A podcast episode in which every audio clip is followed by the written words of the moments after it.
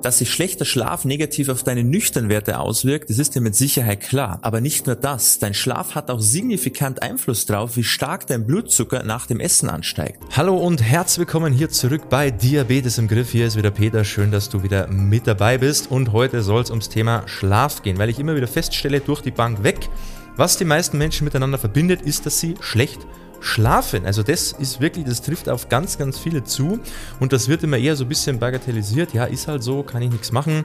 Aber welche Auswirkungen das hat und nicht nur auf den Blutzuckerspiegel, das weißt du selber auch, das siehst du selber auch, wenn du schlecht geschlafen hast.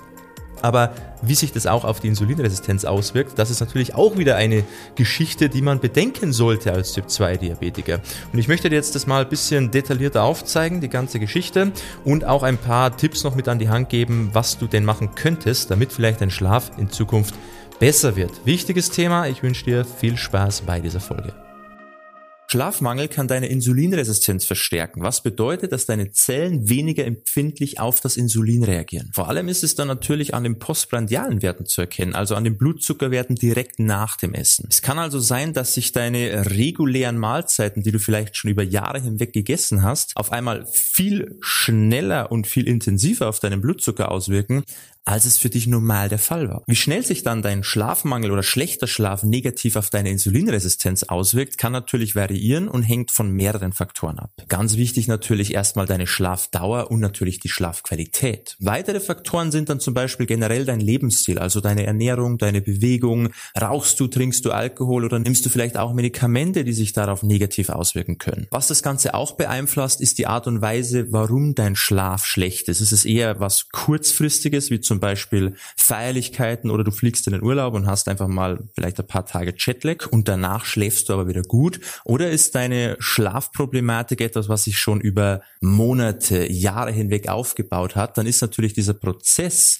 der Verschlechterung deiner Insulinresistenz auch etwas, was sich über mehrere Monate und Jahre hinweg eben aufbaut. Das heißt für dich, wenn du jetzt mal ein Wochenende nicht richtig schlafen kannst oder mal ein schlechter Tag mit dabei war oder mal ein paar schlechtere Tage, vielleicht weil du auch erkältet bist, einfach nicht richtig schlafen kannst, dann wird sich deine Insulinresistenz dadurch nicht massiv verschlechtern, wenn es dir danach wieder besser geht und du wieder besser schläfst.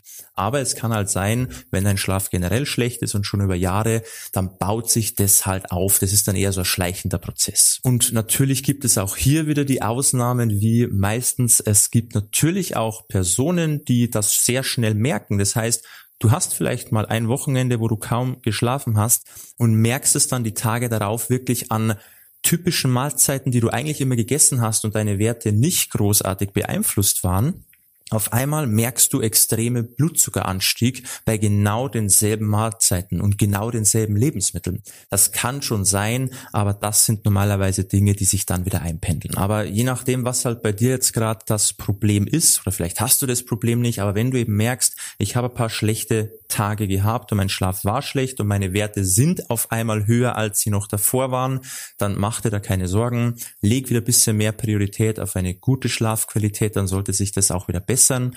Und wenn du eben schon seit Jahren, Jahrzehnten schlecht schläfst und du halt natürlich auch dementsprechend vielleicht schlechtere Werte bekommen hast im Laufe der letzten Jahre, dann solltest du auch hier mal genauer hinschauen, warum schläfst du schlecht, weil meistens kann man auch da was tun. Und wie du jetzt merkst, es ist eben nicht nur so, dass der nüchtern Blutzuckerspiegel am Morgen erhöht ist, wenn du einen schlechten Schlaf hattest, sondern deine Blutzuckerwerte auch deutlich schneller und stärker auf Mahlzeiten während des Tages reagieren. Also es würde für jeden nicht schaden und jeder würde davon profitieren, wenn man sich um seine Schlafqualität kümmert, da bisschen mehr Fokus drauf legt und wenn das eben ein Problem ist, und du dadurch erhöhte Blutzuckerwerte hast, dann werden sich die auch wieder verbessern. Und einen kleinen Denkanstoß möchte ich dir an der Stelle auch noch mitgeben, wenn du eben ein Schlechtschläfer bist und schon seit Jahren damit Probleme hast, Mach dir einmal Gedanken, wie viel und wann du Koffein jeden Tag konsumierst. In egal welcher Form, ob das jetzt der Kaffee ist oder irgendwelche Energy Drinks, was auch immer. Mach dir da mal Gedanken, wie viel du davon trinkst, vielleicht jeden Tag sogar und wann du diese Getränke das letzte Mal konsumierst, um welche Uhrzeit. Weil das sind so Kleinigkeiten, wo sich eigentlich schnell schon eine bessere Schlafqualität kreieren lässt, indem man einfach mal schaut, okay, wie viel und wann trinke ich denn jeden Tag so mein Koffein? Und oft ist die Lösung so einfach, man muss es halt nur mal sich bewusst machen und dann natürlich auch ändern.